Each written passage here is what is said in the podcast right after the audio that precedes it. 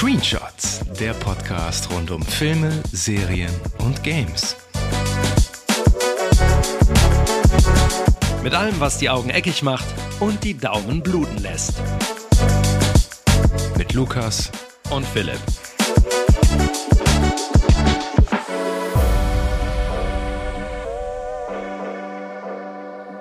Fünftausend Menschen, 17 Länder, ein Wunder. Juni 2018. Eine Gruppe von zwölf thailändischen Jungs, die gemeinsam in einer Fußballmannschaft spielen, möchten den Geburtstag eines Mitspielers feiern. Doch bevor die Party steigt, wagen sie noch einen kurzen Abstecher in eine Höhle. Der Trainer der Mannschaft begleitet sie. Was die Jungs nicht wissen, unmittelbar nach Betreten der Höhle setzt starker Regen ein. Die Höhle wird innerhalb kürzester Zeit durch den Regen geflutet. Das Fußballteam ist in dem Tunnelsystem gefangen und ihnen droht der Sauerstoff auszugehen. Ein Rennen gegen die Zeit und um Leben und Tod beginnt. Schafft es Ron Howard, nach seinem letzten Solo und Hillbilly Elegy wieder zu begeistern? Oder geht sein neuer Film 13 Lives im wahrsten Sinne des Wortes baden? Die Antwort findet ihr hier in einer neuen Folge Screenshots. Ich bin Lukas. Und ich bin Philipp. Der Film 13 Lives bzw. 13 Leben lief in den USA in ausgewählten Lichtspielhäusern und ist hierzulande seit dem 5. August nur auf Amazon Prime abrufbar. Ein weiterer Film also in Ron Howards umfangreicher Biografie, die bereits diverse Filme nach wahren Begebenheiten gesehen hat. Apollo 13, A Beautiful Mind, das Comeback, Frost Nixon und Rush. Was viele dieser Filme auszeichnet, ist, dass man im Prinzip schon vorher weiß, was passiert. Ron Howard schafft es aber trotzdem in der Regel, eine immense Spannung zu erzeugen.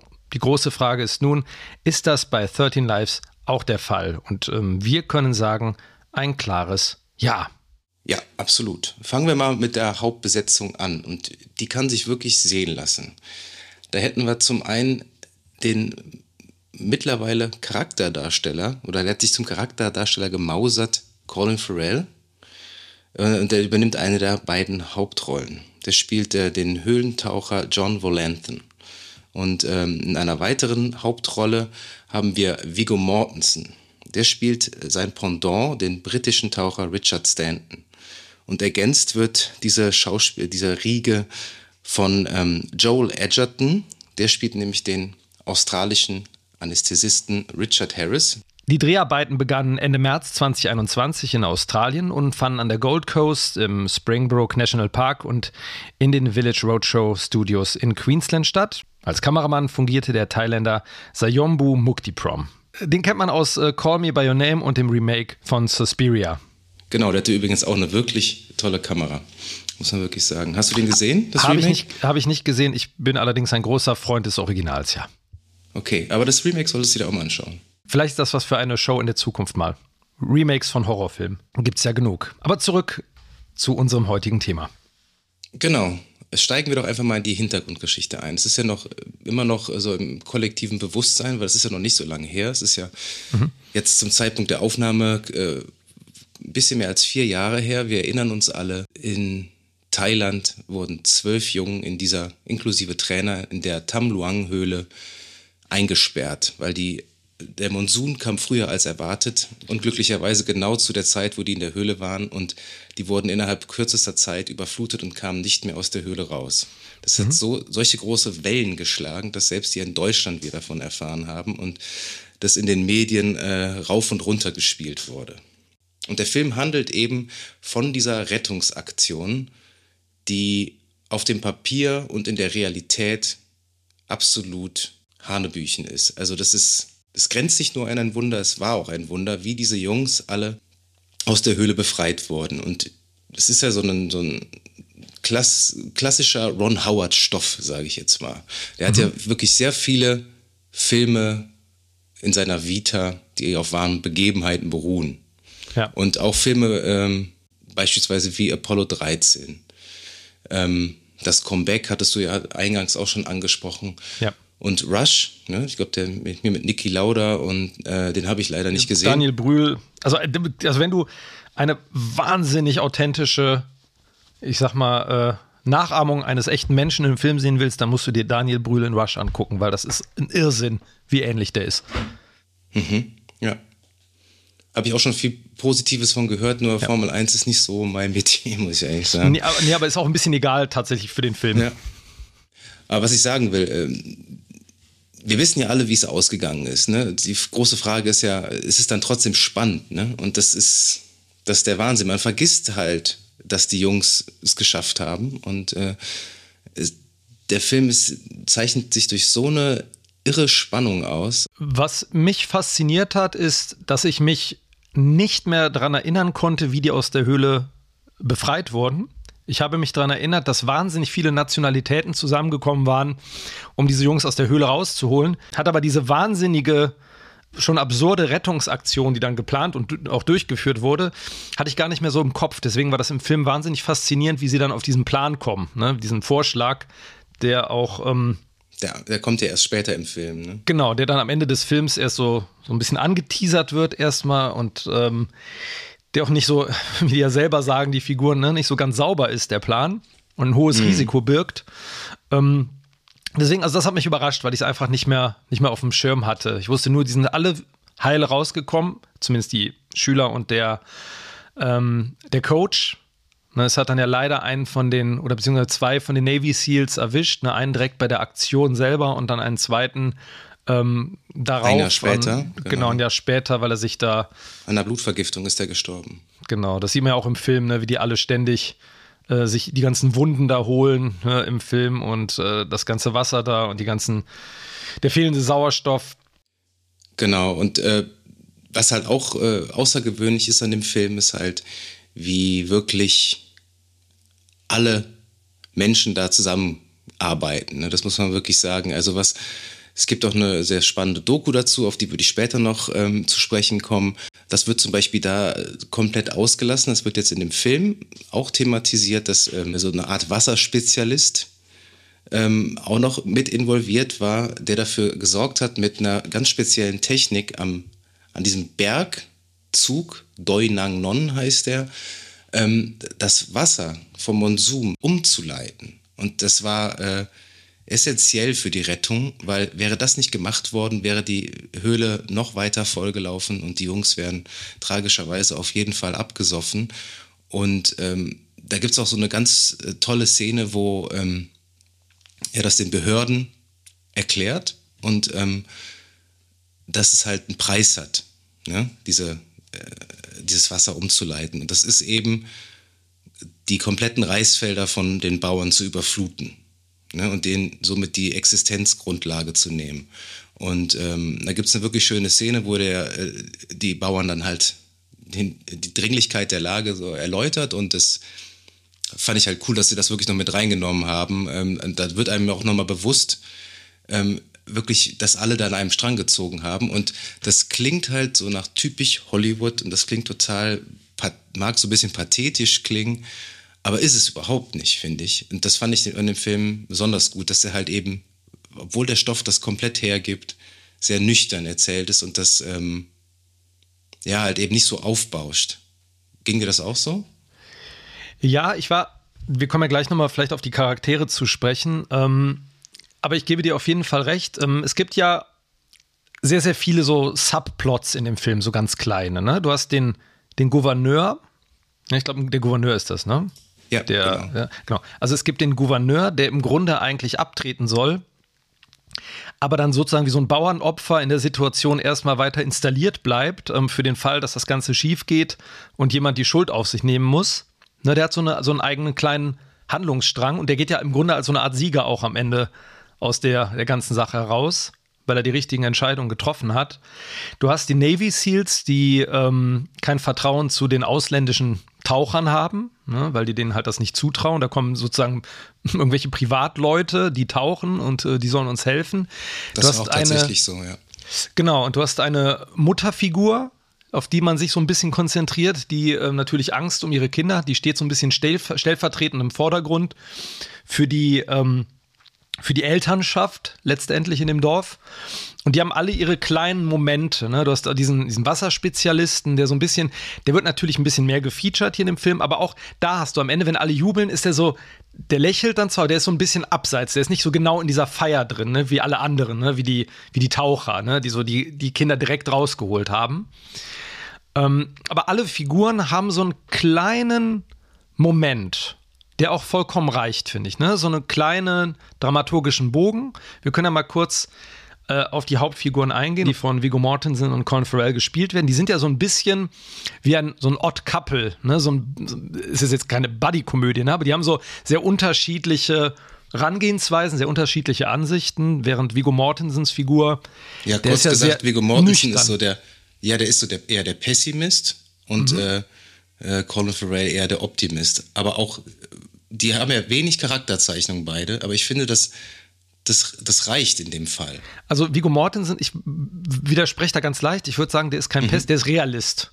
Der ist der Realist, weil der, der ist nicht pessimistisch, ja, ja, so kann, ne? Der ist, ja, ne? Der, der, der sagt, der ist so ganz nüchtern. Ich finde, das ist so ein bisschen, der ist so ein bisschen das Hirn und Colin Farrell ist so das Herz. Ne? Es gibt diese Szene, wo die beiden, und ähm, jetzt spoilern wir natürlich sehr heftig, wo die beiden das erste Mal in dieser Höhle, wo die Fußballmannschaft sich befindet, zum Glück dann lebendig, ähm, wo die beiden das erste Mal da ankommen, verspricht Colin Farrell ja relativ schnell, ne, dass alle da rauskommen, ne, dass die zeitnah rausgeholt werden. Die kommen wieder mit, mit Medizin und mit Essen.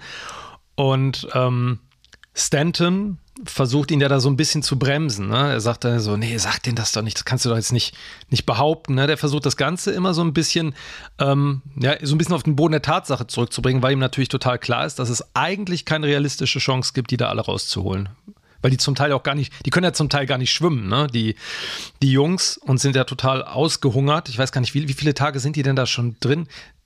Das sind ja auch, ähm, also sechs Stunden müssen die allein schwimmen, um bei den Jungs anzukommen. Genau. Und dann musst du ja nochmal überlegen, dass du die Jungs sechs Stunden lang unter Wasser haben musst mhm. und dann so nach, äh, um sie so aus der äh, Höhle zu schleusen. Und es ist ja, das grenzt ja, es ist ein Ding der Unmöglichkeit. Und ich finde, das, äh, das ist ja auch eine norm also normale Reaktion da von ähm, Viggo Mortensen, dass er halt eben so reagiert. Er freut sich ja auch quasi gar nicht, ähm, dass er sie sieht. Ne? In der Doku gibt es diesen äh, spannenden Moment, der so ein bisschen äh, besser erklärt, war, im Film sagt er nämlich auch, ähm, riechst du das auch? Mhm. Ja, ne? Wo sie in diese, diesen, diesen, diesen Saal, ich weiß nicht mehr, wie der heißt, äh, kommen, wo die Jungs dann drin sind. Und in der Doku erklärt er, dass es halt nach Fäkalien roch und er hat und, und er dachte halt, das, das wäre Leichengeruch. Ne? Also die Jungs liegen da und sind halt dementsprechend alle tot. Ne? Und ähm, dann finden sie die doch und er reagiert halt dann doch sehr nüchtern. Ne? Colin Farrell freut sich, filmt die mit der GoPro, diese Originalaufnahmen, die gingen ja dann damals auch um die Welt und so weiter. Und dann müssen sie am Plan aushecken. Wie zum Teufel kriegen wir die Jungs da raus? Bevor wir jetzt auf diesen Plan und den weiteren Verlauf zurückkommen, ähm, die Figur von Colin Farrell, der hat ja so ein leichte Hintergrundgeschichte. Ne? Der ist ja so eine Art, ich glaube, geschiedener Vater, so wird es irgendwie angedeutet, mhm. ähm, mit einem Sohn. kleinen Sohn und hat natürlich daher auch so eine andere Bindung ne, zu den Kindern. Der hat so eine gewisse Fall, ja, genau, Fallhöhe. Genau, ja. ähm, das merkt man auch später. Ne? Irgendwann bricht dieser Optimismus bei ihm ja auch ein. Ne? Er hat ja so dieses, ja, dieses optimistisch geht weg, als er dann dieser ganze Druck dann irgendwann abfällt und das erste Kind gerettet ist oder das zweite. Ähm, aber auch die Figur von Viggo Mortensen hat ja so einen kleinen, kleinen Charakterbogen. Der will ja auch, diese Feierlichkeiten sind ihm ja auch zuwider. Ne? Er will ja auch gar nicht gefeiert werden, wirklich. Er will sich auch gar nicht mit den Dorfbewohnern da so, so einlassen, ne? auf diese Dankesreden und auf diese Wünsche. Und die haben ja, er kriegt ja irgendwann von der, ich glaube, von der Mutter so einen kleinen Talisman überreicht. Oder Colin Farrell bekommt genau. ihn überreicht und reicht ihn weiter an an äh, Stanton. Und am Ende des Films entdeckt Stanton, als er wieder zu Hause ist, der hat ja so eine total unaufgeräumte Single-Wohnung, ähm, wo überall so mhm. Kram rumliegt, weil er wahrscheinlich immer so unterwegs ist, entdeckt er diesen kleinen Talisman in seiner Hosentasche und lächelt, also schmunzelt da so drüber. Und das ist das erste Mal im Film, wo er so richtig, also wo er so einen Schmunzler hat. Der ist vorher immer sehr, so ein bisschen sarkastisch ist er ja auch, ne? so ein Sprüchedrücker hier und da. Ja, so sarkastisch würde ich, würdest du den, würdest du den als sarkastisch bezeichnen, ja? Ja, der hat ja im, im Vorgespräch, wenn die miteinander telefonieren, dann flachsen die sich ja so ein bisschen, ne? Und er ist ein bisschen auch sarkastisch so den, oder ein bisschen zynisch so den anderen gegenüber, die später dazukommen. Da würde ich auch gerne kurz mal drauf eingehen. Es gibt ja noch zwei, es gibt ja insgesamt fünf Taucher in dieser Gruppierung, ne? Also den, die beiden Hauptfiguren, den Stanton und den Volanton, dann den Richard Harris, der ein Doktor, ein Narkosearzt ist, glaube ich, ne? aus Australien, genau. genau Australien. sie hacken ja dann den Plan aus, ähm, den mit ins Boot zu holen. Genau. Da und ähm, das ist, im, das ist in, in, der Doku, also in echt war es tatsächlich ein bisschen anders, das ist im Film ein bisschen dramatisiert, ähm, weil sie rufen ihn ja einfach nur an, weil sie, ihre, weil sie seine Expertise brauchen ne? Ja. und sagen ihm nicht, was der Plan ist. Weil dann würde er nicht kommen. Das, das denken die ja. Das haben sie in echt, haben sie ihm natürlich am Telefon gesagt. Und er hat gesagt, sag mal, Jungs, spinnt ihr? Niemals mhm. mache ich das. Ne? Der Plan ist nämlich, dass ähm, äh, der, äh, der australische Anästhesist, Richard Harris, gespielt von Joel Edgerton, die Jungs betäuben soll, um es mal so platt zu sagen, und so aus der Höhle zu holen. Ja. Und als ich das gehört habe im Film, das war mir nicht bewusst. Ähm, ich habe den Film zuerst geguckt und dann die Doku, dachte ich nur, das kann nicht sein. Ich habe den, hab den Film mit meiner Frau geguckt und ich dachte immer so, hä? Die haben den doch nicht so rausgeholt. Das, das, das ist unmöglich. Genau, das, das ist das, was ich auch am Anfang meinte. Mir war die Geschichte noch bewusst, dass die alle rausgekommen sind, aber mich hat im Film überrascht, wie die das anstellen. Und ähm, bevor wir noch mal so ein bisschen mehr in den Ablauf ne, dieser Rettungsaktion eingehen, wollte ich noch mal ganz kurz einen Schritt zurück machen zu den Charakteren. Es gibt ja dann noch neben dem, ähm, dem Arzt, neben dem Doktor, gibt es noch zwei weitere Taucher, den Chris Jewell und Jason Mellinson. Die sind allerdings so ein bisschen dünn gezeichnet ne, als Figuren. Die sind da noch, die beteiligen sich an der Rettungsaktion, aber die haben keine richtigen Charaktere. Oder? Ja, das stimmt, ja. Ja, die kommen sehr zu kurz, bis auf den einen, der am Ende halt da in der Höhle so äh, festsitzt, ne? Und ähm, sich nicht mehr traut, irgendwie weiter zu, zu schwimmen, weil er halt äh, denkt, der Junge atmet nicht mehr. Das ist so der Einzige, der so eine ganz kleine Charakterzeichnung bekommt, ne? Aber der Rest ist sehr austauschbar. Aber das würde den Rahmen auch, glaube ich, sprengen, weil der Film ist ja auch zweieinhalb Stunden lang, ne? Was ich in dem Zusammenhang interessant finde, ist die Darstellung der Fußballmannschaft. Die sind ja auch nicht so richtig ausgearbeitet. Es gibt da einen kleineren, ähm, der seinen Geburtstag feiert, äh, der so ein bisschen zierlich ist, was später in der Handlung auch noch wichtig wird. Es gibt den Coach, den Trainer, der auch dafür verantwortlich ist, dass die auch so lange aushalten, ähm, weil er die ja so motiviert, die ähm, meditieren gemeinsam äh, in der Höhle, wenn die eingesperrt sind. Aber die haben auch keine richtige Charakterisierung. Was ich aber ganz gut finde, was ich nämlich auch in dem Zusammenhang einen coolen dramaturgischen Kniff finde, ist, du siehst ja nicht, wie die in der Höhle eingeschlossen werden. Die gehen rein, man sieht die Fahrräder, die da stehen, aber es gibt keine Szene, was man vielleicht in vielen Hollywood-Filmen sehen würde. Wasser bricht rein, die müssen fliehen, die müssen sich zurückziehen in diesen Raum. Siehst du alles nicht. Genau, wir haben selber, wir haben selber kein Lebenszeichen von denen, bis die zum ersten Mal in der Höhle ankommen, ne?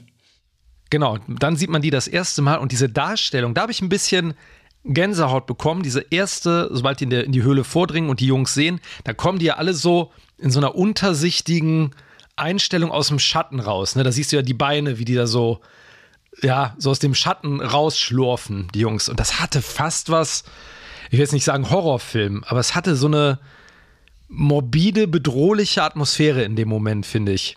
Weil man sieht die erstmal nicht richtig.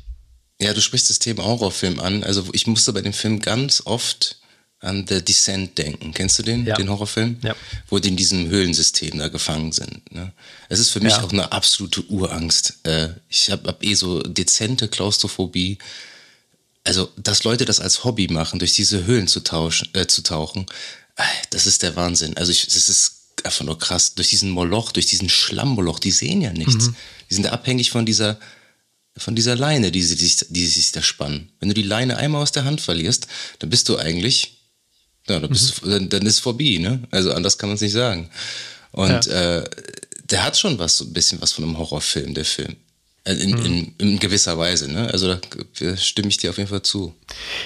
Du siehst, auch das finde ich irgendwie eine tolle, eine tolle Idee der Inszenierung. Du siehst die Kinder auch immer nur dann, wenn ein Taucher in die Höhle kommt. Es gibt keinen Schnitt zwischendurch zu den Kindern, wie die warten. Doch, gibt's später. Wenn die, sobald, genau, wenn die Navy SEALs mit in der Höhle drin sind. Ja, stimmt, genau. Ne, wenn die Kinder alleine ähm, in der Höhle sind, es gibt keine, ne, keinen Moment, was ich auch ganz erfrischend fand. Man würde ja, da hast du ja am Anfang schon drüber gesprochen, so einen Schmalz und Hollywood-Konventionen vielleicht mag man es nennen. Es gibt keinen Moment, auf den ich auch gewartet habe die ganze Zeit, wo eines der Kinder durchdreht. So, ne, ausrastet, ich will hier raus, irgendwie ins Wasser fällt, wie auch immer. Wäre ja ganz klassisch. Wir wissen ja nicht, ob das so stattgefunden hat, ne? Ja. Aber hast, aber ist zumindest nicht so inszeniert. Und du hast auch bis auf die Szene, wo der eine Taucher, ähm, die ja auch sehr, sehr krass ist, die Szene, wo der eine Taucher dann ähm, mit seiner Sauerstoffflasche hängen bleibt, der Navy SEAL, ne, auf dem Rückweg, ähm, und dann das Ventil aufgeht oder der Schlauch reißt, ne, und die, ähm, der Sauerstoff rauskommt. Das ist natürlich sehr dramatisch und sehr fies und klaustrophobisch. Also bei der Szene musste ich auch echt so ein bisschen, muss man ein bisschen schlucken. Ne? Das ist so, so eine Urangst. So ein kleines Manko, was der Film meiner Meinung nach aber hat, und das betrifft dieses Tunnelsystem und wie du eben gesagt hast, da ist dann eine Strecke sechs Stunden.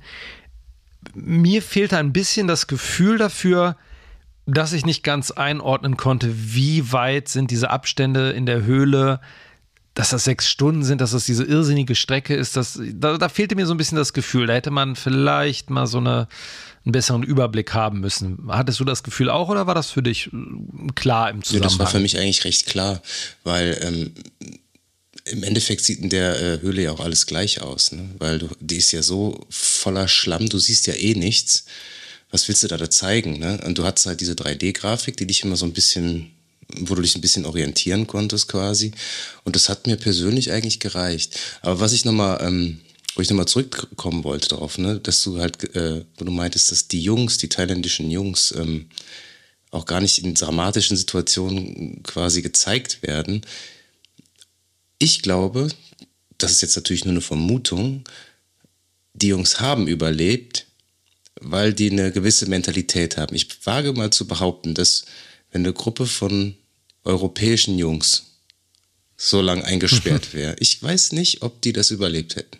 Siehst du das ähnlich? Weil allein durch dieses Meditieren, die haben ja auch ein, die haben eine ganz andere Mentalität, die sind disziplinierter und ich glaube auch, dass das, das mag jetzt irgendwie Banane klingen, aber ich glaube, dass, dass die halt ohne Essen irgendwie halt besser auskommen ja. als irgendwie so die Europäer, weil die halt auch nicht so viel essen ich glaube auch, das ist so ein Thema dieses, dieser Genügsamkeit, diese Art, wie man da aufwächst, diese, ja, das ist ja auch so ein Respekt dem, dem Coach gegenüber, der, ähm, die machen ja auch diese Meditation, ne? Die sind halt irgendwie geistig so sehr, ja, die können sich auf diese Situation halt viel, viel stärker einstellen. Ich glaube auch, wo du gerade gesagt hast, wahrscheinlich in der äh, in einer Höhle, wo ein paar Deutsche, die würden schon aneinander nagen, wenn die Taucher in die Höhle kommen, ja. sich so gegenseitig essen bereits. Ähm, ja, ja, ja. Das, ähm, das kann sein, dass es diese ähm, Situation dann deswegen nicht gab. Der Film geht auch so relativ spärlich mit diesen Drama dramatischen Situationen um, aber ich finde, wenn er das tut, ähm, dann hat das immer einen ziemlichen Punch. Ja. So, ne? Wenn, wenn man, wenn er das Gefühl hat, okay, jetzt klappt irgendwas nicht, jetzt bleibt er da wieder in dieser Leine oder er verliert den, den Griff an dieser roten Leine, mit der immer der Ausgang oder die Richtung markiert wird. Ähm, oder diese Szene, die ich, was ich krass fand, die haben ja für den Kleinen, für den Kleinsten, für das Geburtstagskind sozusagen von den, ähm, von den äh, Jungs keine passende Atemmaske. Und ähm, dann werden neue Masken geliefert, die sind aber auch zu groß und am Ende kriegt er so eine kleine pinke Maske, die aber immer noch zu groß ist. Und der Taucher, der mit ihm rausschwimmt, das ist einer von diesen, war ja einer von diesen beiden Nebendarsteller-Tauchern. Ähm, hält die Maske ja fest. Ne? Er sagt, er drückt die notfalls selber mit der Hand, äh, schließt er die, die Luftzufuhr an der Maske, damit da nichts reinkommt. Und das war schon krass. Also der Film hat, es gibt so einen Moment im Film, wo die Tauchaktion losgeht.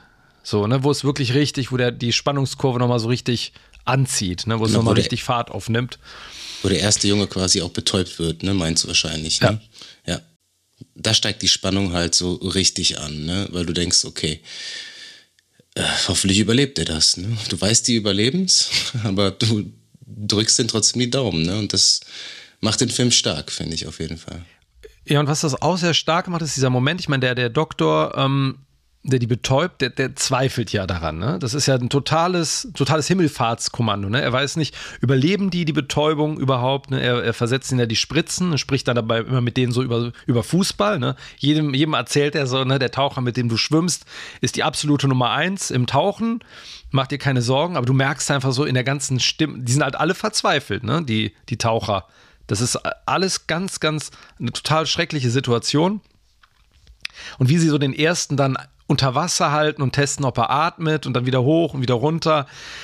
Und dann werden die ja an den Händen und Füßen mit Kabelbindern festgebunden, damit die wirklich wie so Pakete unterwegs sind. Das ist krass. Und ich habe die ganze Zeit, ich habe echt auch damit gerechnet, dass es zumindest eine Szene gibt, ähm, wo einer aufwacht und in Panik gerät. Es ist ja so kurz davor, ne? Es gibt ja einen, der, wo sie die Augen so ein bisschen flirren oder er wird so latent wach wo es dann aber wieder gut geht. Also da haben sie sich, oder hat sich der Ron Howard dagegen entschieden, das so zu überdramatisieren, ne? dass es eben so eine Szene nicht gibt. Das braucht es auch meiner Meinung nach nicht. Das ist schon so krass genug. Also für mich äh, ist das echt Wunder, dass das, dass das geklappt hat. Das mhm. kann man einfach, das klingt zwar platt und so, aber das kann man nicht anders nennen. Ist, ja. Also ja. es ist, das ist der Wahnsinn, dass sie das. Und keiner hat irgendwelche irgendwie äh, Schäden, äh, Schäden davon getragen und ähm, einfach nur Wahnsinn. Also deswegen fand ich den Film auch wirklich, wirklich gut. Und was ich in dem Zusammenhang auch nochmal sagen will, das ist ja jetzt schon der zweite Film, den wir besprechen, der wieder nur auf den Streaming-Services seine Premiere feiert. Ne? Also genauso wie Prey. Wir haben ja letztens über Prey gesprochen. Und das ist auch so ein Film, den hätte man einfach super ins Kino bringen müssen. Dafür hätte es ein Publikum gegeben. Und das finde ich super schade. Finde ich wirklich, find ich, diese Entwicklung finde ich einfach schade, dass das einfach direkt so wieder ver naja, verramschen ist vielleicht das falsche Wort, aber dass es halt dann direkt wieder bei, bei Prime jetzt in dem Fall rauskommt und mhm. eben nicht im Kino zu sehen ist. Und ähm, ja, ich hoffe, dass dieser Trend wirklich in Zukunft auch mal wieder was abschwächt, weil finde ich keine gute Entwicklung. Also ich gebe dir total recht in der Sache, also dass man sagt, ne, dass so Filme einfach nicht ins Kino kommen. Ich finde, ich glaube, im Vorgespräch, wo wir mal darüber gesprochen, du siehst das wahrscheinlich ein bisschen anders. Ich finde von der Bildästhetik her braucht er nicht unbedingt die große Leinwand, weil es ja dieses Klaustrophobische hat. Ich meine, du hast diese riesigen Höhlensequenzen, die wahrscheinlich auf einer großen Leinwand geil aussehen. Dieses Klaustrophobische funktioniert auf einem größeren Fernseher auch, finde ich. Was natürlich aber wahrscheinlich im Kino richtig, richtig fett gewesen wäre, ist das Sounddesign. Ja, ja, absolut. Ne, weil da, da können wir auch mal kurz drüber sprechen, weil dieses Sounddesign, dieses At allein die Geräusche der Atemmasken die ganze Zeit und das Blubbern und diese manchmal eine Totenstille ist halt, das ist einfach wahnsinnig gut. Es ist krass abgemischt. Das Sounddesign ist wirklich fantastisch. Die Musik ist so ein bisschen, ich habe zwischendurch mal überlegt beim Schauen, war da bisher Musik überhaupt? Mhm, Aber es gibt Musik, es gibt, ne? ja, es gibt am Ende bei den Rettungsaktionen gibt es zwischendurch mal so ein relativ unauffälliges Musikbett. Aber wenig. Das meiste lebt wirklich von diesem Plätschern, das Wasser, das dann wieder nachkommt irgendwann, ne? weil dann der, der Sturm, der Regen wieder stärker werden. Also das Sounddesign, das, das Surround ist wirklich Bombe. Ja. Also das ist echt. Würde ähm, mich auch nicht wundern, wenn es da eine Oscar-Nominierung für gibt. Das würde mich wirklich nicht wundern. Weil der Sound war wirklich, wirklich gut. Und was man vielleicht auch in dem Zusammenhang nochmal mit zum Thema Ton ähm, sagen kann, das ist ja was, was uns bei Prey gestört hat, der Wechsel von der, ähm, damals von der Sprache der Comanchen rüber ins Englische und der Film, also alle Darsteller sprechen ihre Landessprache in dem Film. Ja, das fand ich auch, das fand ich auch richtig gut. Fand ich, das, das ja. hilft auch der Authentizität auf jeden Fall extrem. Genau, weil man gleichzeitig ja auch, ähm, also man bekommt natürlich Untertitel, aber hin und wieder auch nicht, wenn man so ein bisschen in der beobachtenden Situation der, der Engländer ist, also der, der quasi der Fremden, die ins Land kommen, dass man manchmal nicht genau weiß, worüber reden die jetzt.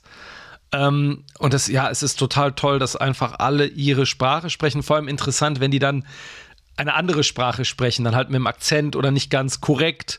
Und das gibt dem Film so viel Atmosphäre und so viel Authentizität einfach.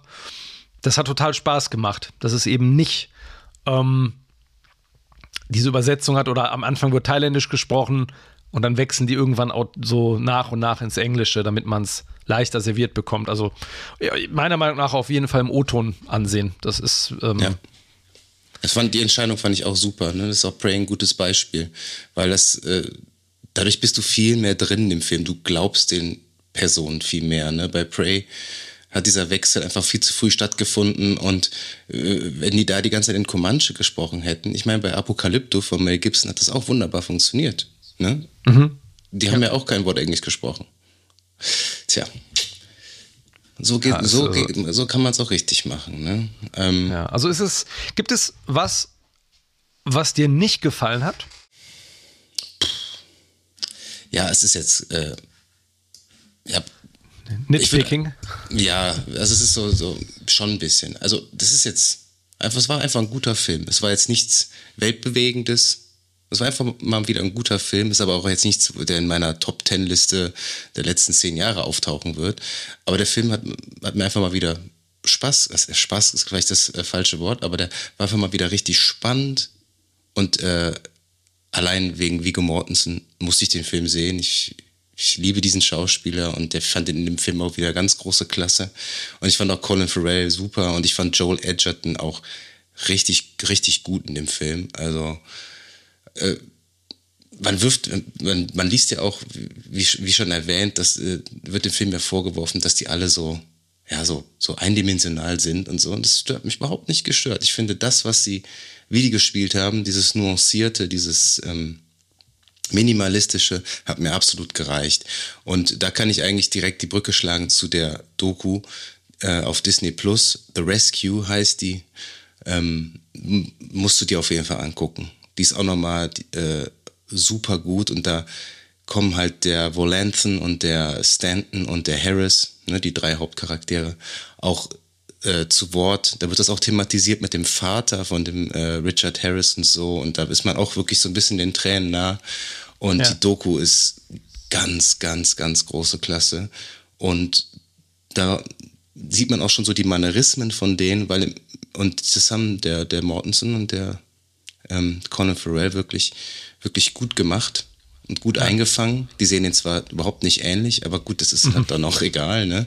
Es ja. ist immer in so Filmen so based on the true story so. Aber ähm, wirklich große Empfehlung und ähm, sollst du dir auf jeden Fall anschauen. Und das, da, ja. da hast du nochmal so ein paar mehr Details quasi über die Rettung und äh, wirklich, eine, mhm. wirklich eine gute Doku. Also auch so rekapituliert nochmal, das hat halt einfach auch Bock gemacht. Ne? Das ist so handwerklich einfach ähm, das ist alles so, es ist wirklich richtig gutes, so klingt so doof immer, ne? aber es ist so mhm. richtig gutes gut Handwerk, ist ein, äh, gut gemachtes, solides Kino. Jetzt nicht die größten Überraschungen, aber es ist einfach, es ist so ehrlich. Ich finde, der macht so ehrliches Kino. Ron Howard? Das ist nicht, ja, irgendwie macht er ehrliches Kino, was auch nicht so anbiedernd ist, was auch nicht übermäßig politisch ist. Aber es macht immer Spaß und ähm, ja, der hat halt einfach so ein Händchen für, für Stoffe so, so, so relativ simple Sachen, so, so sehr interessant auch dann ähm, zu inszenieren und zu präsentieren. Das ist, ja. Absolut, ja. Was so interessant ist, das hatte ich ja auch mal gelesen, ne, die Höhlen in dem Film, also ich habe die Doku ja jetzt nicht gesehen, aber die waren ja in, in echt, war das ja wirklich pitch black. Ne? Das war ja wirklich, im Film ist das ja relativ hell alles sogar, wo die da durchtauchen ja, ja, mit ihren Lampen. Und mhm. das war in echt, war das ja anscheinend, ich das, kann, das ist unvorstellbar, ne? dass du einfach in so einer, in so einem schwarzen Nichts dich da, da bewegst. Absolute Horrorvorstellung. Absolute Horrorvorstellung. Anders kann ich jetzt nicht sagen. Ja. Warst du schon mal tauchen? Bist du jemals aber nur so, also nicht, aber nur mit, also nur Schnorchelei, also nicht mit, mit äh, Flasche und sowas. Das habe ich einmal gemacht, aber das war in so einem äh, Monte Mare war das. Ne? Das war so, so auf 10 Meter tief. Das war schon, das, boah. Aber ich habe es ich hab's irgendwie gemacht, weil unter Wasser, dann kriegst du ja diese Zeichen da, äh, äh, ähm, Zeichensprache, so ein Crashkurs drin und ähm, dann ist da so ein, so ein, so ein äh, dünner Tunnel gewesen. Und dann hat mir mein Coach gesagt, ich soll da doch mal durchschwimmen. Und ich dachte mir nur so, Alter, willst du mich verarschen? Und ich habe es einfach trotzdem gemacht, aber danach äh, hat das so ein bisschen nachgelassen. Also ich habe da schon so ein bisschen meine Ängste überwunden, aber ich würde es ich würd's nicht also ich glaube, ich werde in diesem Leben kein Taucher mehr. Nee, also das ist so. Also höchsten Respekt für die Jungs. Äh, Wahnsinn, was die für ein Hobby haben. Und das sind, äh, wirst du nochmal in der Doku sehen, das sind wirklich Nerds. Die bezeichnen sich auch selber als Nerds, aber super sympathisch. Ähm, es gibt wirklich eine Handvoll Menschen nur, die das können. Und die sehen so aus. Und die haben es gerockt. Aber ich meine, das fand ich halt sogar diese Strecke, ne? so sechs Stunden, das ist so eine Strecke, die du mit, mit dem Auto so, so meistens so in Urlaub fährst, wenn du irgendwie, keine Ahnung, die Ostsee fährst. Sech, aber sechs Stunden in der Dunkelheit da durchschwimmen. Es ist für die Entspannung, meine, ne? Ja, aber wann macht man schon mal irgendwas Körperliches sechs Stunden lang? Das ist so, das ist einfach so. Ja, crazy. Ja. Einfach crazy. Crazy. Ja. Aber geil, also es ist geil, dass es so Geschichten gibt. So, das ist ja, dieses Blöde, was das Leben für Geschichten schreibt. Ne? Aber es ist halt, manchmal ist es einfach so. Ich habe mir auch damals gedacht, 2018, das wird safe äh, verfilmt. Also, das ist ja, da brauchst du ja kein Drehbuch mehr zu schreiben eigentlich, ne? Also ich erinnere mich noch, das war so während der Fußball-WM und ich dachte, als ich das so gelesen habe, dachte ich, das geht safe in die Hose. war mein, also mein Gedanke war, aber das ist ja ganz oft bei so, Leute sind verschüttet, ne, oder in irgendwelche Brunnen und dass das mal gut ausgeht, ist ja so, also es, du hörst ja so oft einfach, okay, tot geborgen, ne, dann, das mhm. war echt meine Fresse. Ja, toller Film und ähm, ja, auch von meiner Seite aus eine große, große Empfehlung. Ja, auf jeden Fall. Also schaut mal rein. Lohnt sich auf jeden Fall. Also Empfehlung von uns beiden. Und wo ihr auch mal reinschauen solltet, ist ähm, auf unserer Website beispielsweise www.screen-shots.de. Da könnt ihr auch nochmal alle alten Folgen hören oder halt direkt bei Spotify und lasst uns doch gerne ein Abo da und gerne auch auf Apple Podcasts und ähm, wir sind auch bei Instagram vertreten, da posten wir regelmäßig, was so als nächstes ansteht, teasen unsere nächsten Projekte, unsere nächsten Folgen auf screen-shots-podcast findet ihr uns bei Instagram und äh, folgt uns auch, auch da gerne mal, da würden wir uns auf jeden Fall freuen. Und ihr könnt auf jeden Fall schon mal gespannt sein auf die kommende Folge, denn dort haben wir einen ganz besonderen Gast, also lasst euch überraschen. Genau, in diesem Sinne, ihr werdet noch von uns hören.